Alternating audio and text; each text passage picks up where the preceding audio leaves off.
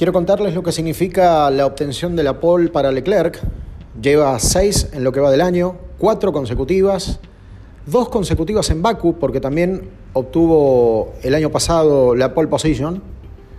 Evidentemente un circuito que le sienta muy bien. Obtuvo una muy leve diferencia en el sector número 2 del circuito. Esto quiere decir en la transición hacia la parte nueva y la parte vieja de la ciudad, que es por donde justamente pasa del circuito, unas tres décimas de diferencia respecto de Checo Pérez.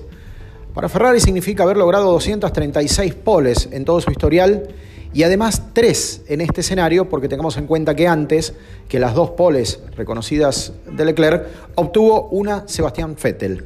En este contexto llega Ferrari, llega el piloto monegasco que busca la revancha justamente de lo que pasó en las calles del Principado hace 15 días.